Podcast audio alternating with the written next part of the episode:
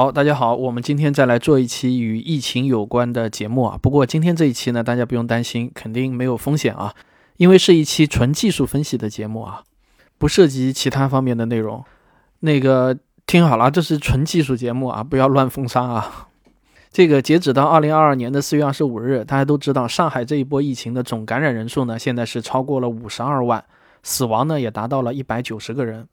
那最近呢，有很多人都来问我啊。就是一个人是否死于新冠，那到底是怎么定义的呢？我国和世界上其他国家和地区有什么不同呢？好，我们今天就来回答这个问题啊。首先呢，我们先来看香港是怎么定义的。香港版的这个定义啊，是最简单粗暴的。它的定义就是这样一句话啊，就是核酸或者抗原阳性者在报告阳性的二十八日之内死亡，不论直接死因如何，皆计入新冠病死数。这里有一个典型的一个案例啊，就是根据香港文汇报的报道，香港有一位十四岁的少年新冠阳性后呢，意外的坠楼身亡了，但是呢，他也是被记录到了新冠病死数的数据中的。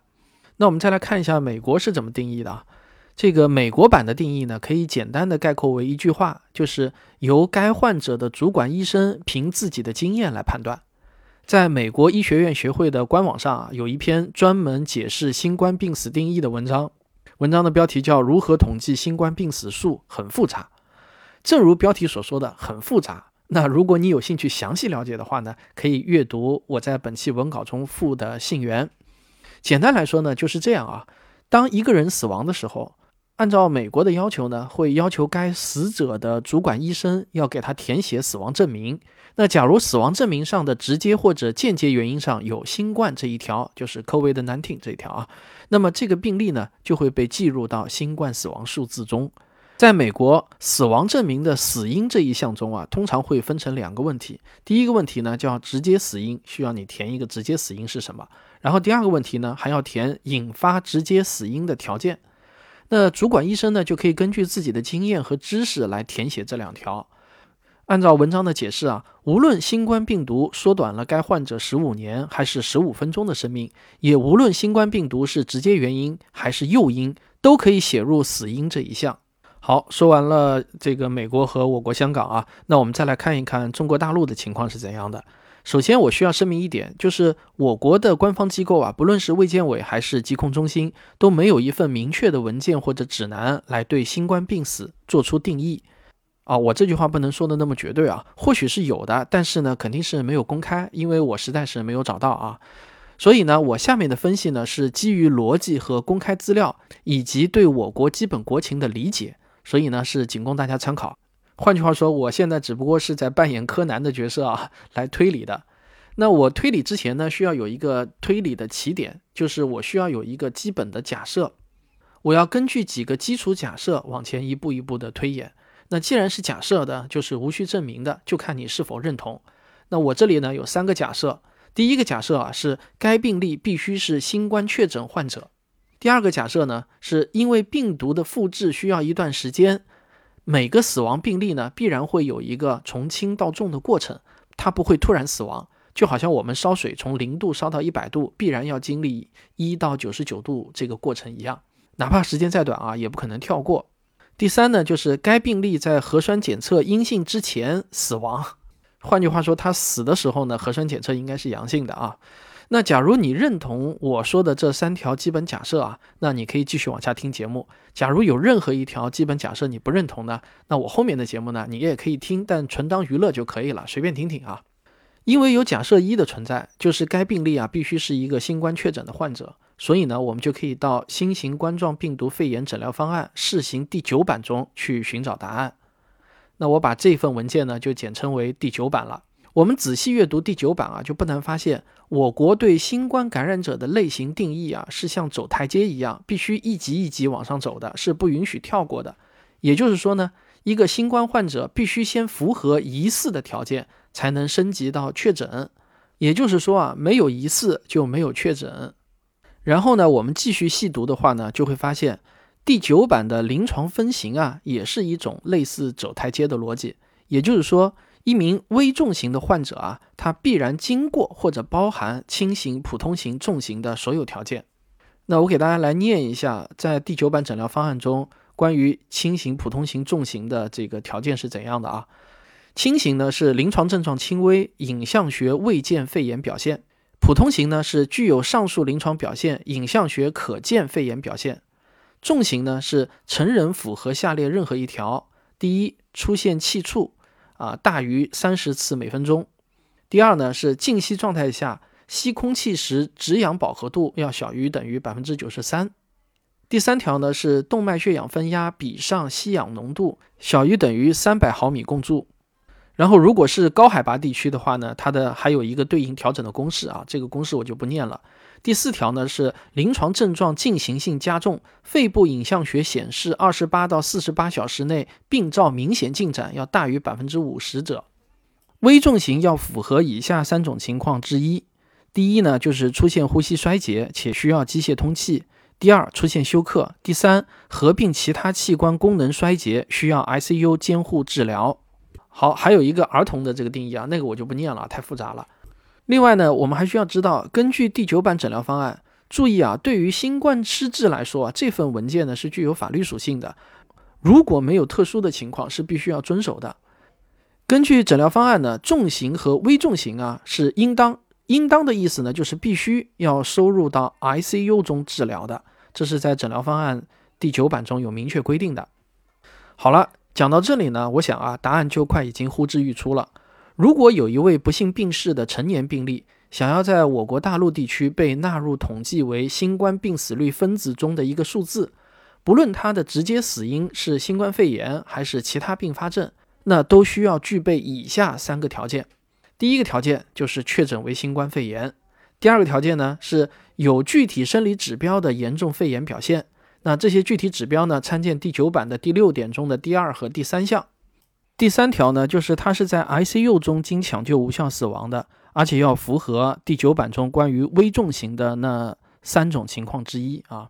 所以呢，一个被统计为新冠病死的逝者啊，最终的直接死因可能是某项严重的基础疾病啊，并不是肺炎的某项基础疾病啊。但是呢，上面我刚才说的这三个条件呢，依然是缺一不可的。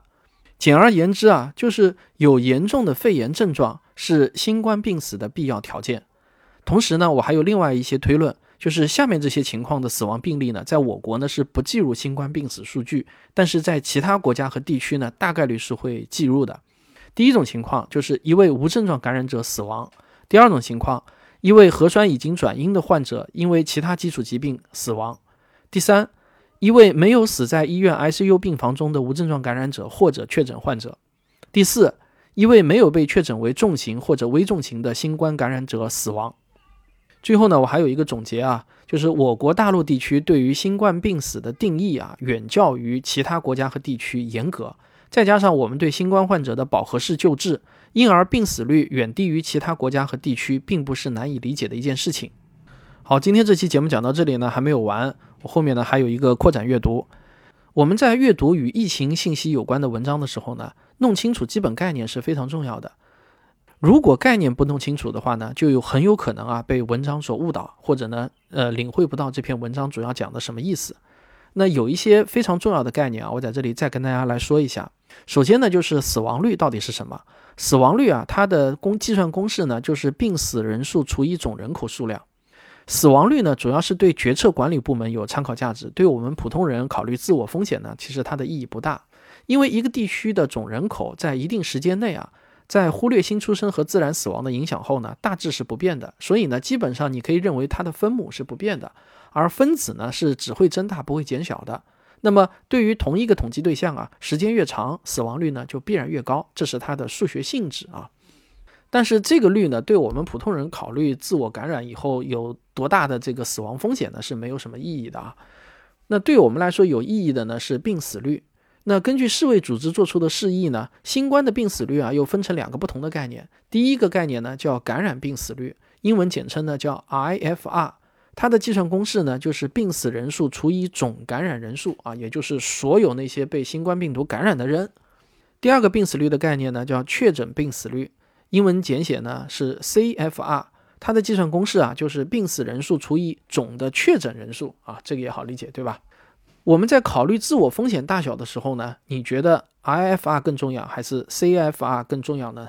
当然是感染病死率，也就是 IFR 是更有参考价值的数字嘛？因为它直接反映了如果我们自己不幸中招后，我们的死亡风险是多少。但遗憾的是啊，就是各国官方在统计病死率的时候呢，一般默认啊，它都不是用 IFR 来公布的，而是用确诊病死率，也就是 CFR 来公布的。啊，这个其实也不难理解啊。因为国外呢，现在基本上都是采用自愿上报的原则啊，也就是你自己测出了新冠抗体阳性，或者你到医院里去测了这个新冠核酸阳性，那么你就自己上报。如果你不愿意上报呢，也没人逼着你上报。这是国外现在都是这样，包括香港也现在也是这样啊。所以啊，这就会导致官方呢是根本没有办法统计到准确的感染数字的。而我国啊，虽然现在是全员核酸，就是你很难逃得掉的。你是一个阳性患者的话，不可能这个你不上报逃掉的。但是我们这里呢，它分成确诊和无症状感染者这两种不同的情况。那无症状感染者呢，是不算到确诊数字里头的。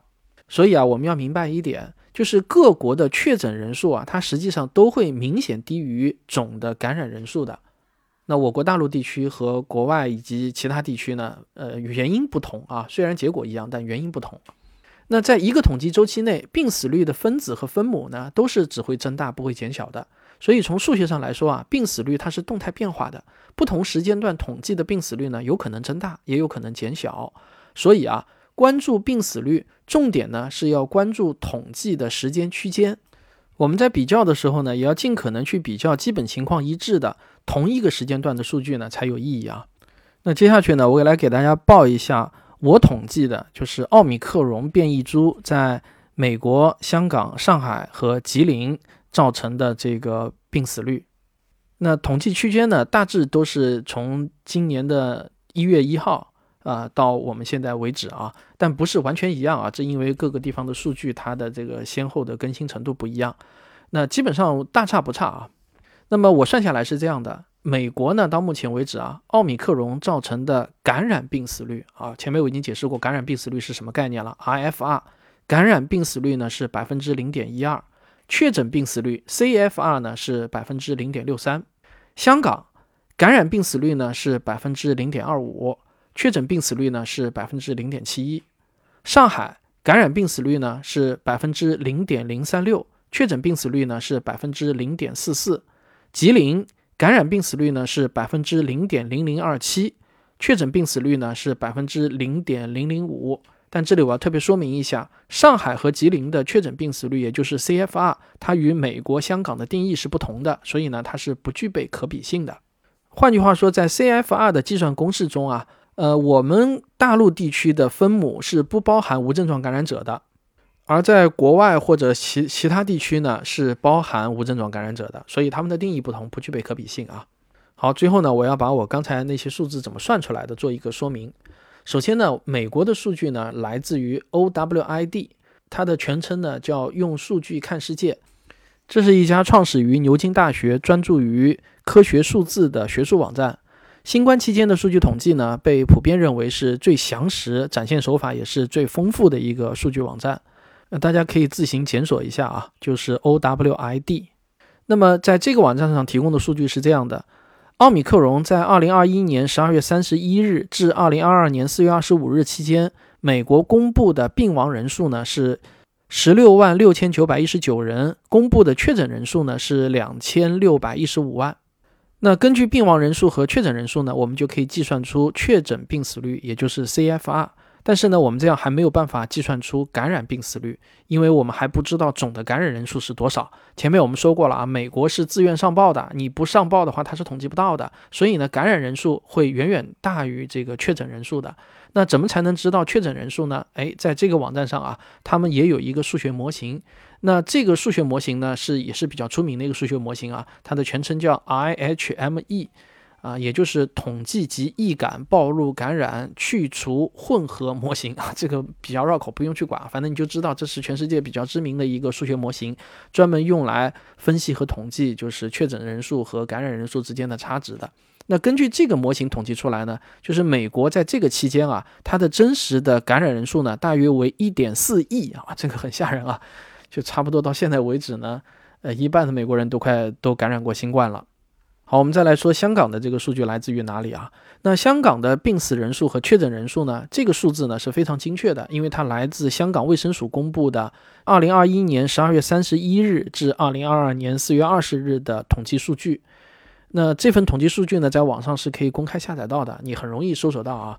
那它的死亡人数呢是八千九百七十三人，确诊人数呢是一百一十八点五九万。那香港总的感染人数到底是多少呢？因为我们知道香港也是只是自测自报，它。不像我们这样做全员核酸筛查的啊，所以呢，我们也只能用数学模型来估算香港总的感染人数是多少。那不同的模型估算出来的值是不一样的。那我看到的香港大学它有一个模型估算出来的值呢，大约是四百四十万，但是我这里采信的呢是更少一点的，也就是我前面提到的那个 IHME 模型估算出来的数据，总的感染人数呢大约为三百五十六万。所以根据这几个数字呢，我们就可以计算出香港的这个确诊病死率呢是百分之零点七一，而感染病死率呢就是百分之零点二五。好，那上海和吉林的数据我们是从哪里来的呢？可能你会以为这个还不简单，直接往上一查不就有了吗？这个说出来你别不信啊，上海和吉林的累计数据啊，并没有一个官方的权威平台在统计的，很多大平台啊，比如说头条啊、腾讯啊这些平台上的那个累计数据啊。其实都是不对的，我们自己去核对过的，差得很远。尽管听上去难以置信啊，但事实上我们真的没有发现任何一个平台公布的累计数据与我们自己算出来的国家卫健委公布的每日数据的累加值是吻合的，而且呢，往往相差都极大。这就逼得我们啊，只好是自己花了好多的时间汇总来自国家卫健委还有上海发布每日公布的数据啊，就是每天的我们把数据都抄下来，然后放在一个 Excel 表格里头，然后再反复的。汇总、核对、计算，那我们自信呢？这些数字呢，应该是不会搞错了。这个我们三个人核对了好几遍啊。那上海的数据是这样的：自二零二二年三月一日到二零二二年四月二十五日，上海呢已经累计感染人数啊是五十二万八千两百三十七人，累计确诊呢是四万两千九百四十二人，累计死亡呢是一百九十人。而吉林呢，自二零二二年三月一日至二零二二年四月二十五日以来，吉林的累计感染人数呢是七万五千两百零九人，累计确诊呢是三万九千二百九十一人，累计死亡呢是两个人。好，尽管这两例死亡后来官方又宣布说他们可能不属于新冠致死的，但是呢，我们发现，在国家卫健委的官网上呢，并没有在统计数据中给它除去，还是算在里头的。那所以呢，我们还是把它算在里头。那如果不算在里头的话，吉林的死亡人数就是零了。那零除以任何数字都是零嘛，也就没有意义去统计它的病死率是多少了，对吧？所以这样子算下来呢，吉林的感染病死率啊，只有百分之零点零零二七，非常非常的低啊。那确诊病死率呢是百分之零点零零五，这也是非常低的。好，这就是我们今天这期节目。我们只谈事实，不谈任何观点啊。所以呢，我觉得这期节目是没有任何风险的，因为我谈的全都是根据公开资料整理的一些事实，还有给大家厘清一些概念，做一些基本的一些科普啊。我们经常说摆事实讲道理，我们只有摆出了事实才能讲道理，对吧？但是今天这期节目呢，我们是只摆事实不讲道理的啊，大家就是知道这些事实就可以了。您可以根据这些事实呢，来得出您自己的观点，或者讲出您自己的道理都可以。我就是给您提供一些啊，经得起时间考验、站得住脚的一些客观事实和客观数据。好，这就是今天这期节目，我们下期再见。赵本山和范伟演过一个经典小品《卖拐》，里面的范伟啊，其实并不笨，但为啥能够被忽悠瘸了呢？因为骗子啊，他有三板斧，说你也不信，你你得说出来，我信不信的。第一斧叫心理暗示，无中生有，感觉没感觉到你的浑身某个部位跟过去不一样？亚健康这个概念啊，那就是被这么创造出来的。你只要问别人有没有疲劳、易睡、睡不醒，多数人都会对号入座。说出来你别不信啊，这个亚健康它根本不是正经的医学概念，它就是被保健品行业炮制出来的。我还想，真的。我没觉着，我就觉着我这脸越来越大呀。第二幅错误归因，混淆视听。这就有病，右腿短，来，起来，好，停，麻烦。推销防蓝光产品就是这个套路，说眼睛干涩呢，是因为蓝光。其实呢，盯着屏幕看久了，谁眼睛都不舒服。哎他干嘛来呢？你对，你也麻。第三幅叫虚假威胁，你有病我有药。轻者踮脚，重者股骨头坏死，晚期就是植物人。推销止血牙膏的就这么干，用完了还真能止血的。谢谢啊！你看看，说出来你别不信啊，止血牙膏是有害无益，治标不治本，反而会耽误牙周炎的治疗。说出来你别不信啊，益生菌可不能治便秘，转基因食品不可怕，凉茶不能去火，不吃早饭没啥大不了的，饥一顿饱一顿啊，居然还更健康。这不仅是一本书，还是一剂免交智商税的疫苗。因为我不仅给你答案，还告诉你寻找真相的方法。你现在到各大网络书店搜索“说出来你别不信”，就可以买到我这本新书了。赶紧买一本送给您的亲朋好友吧，也算是支持我的创作。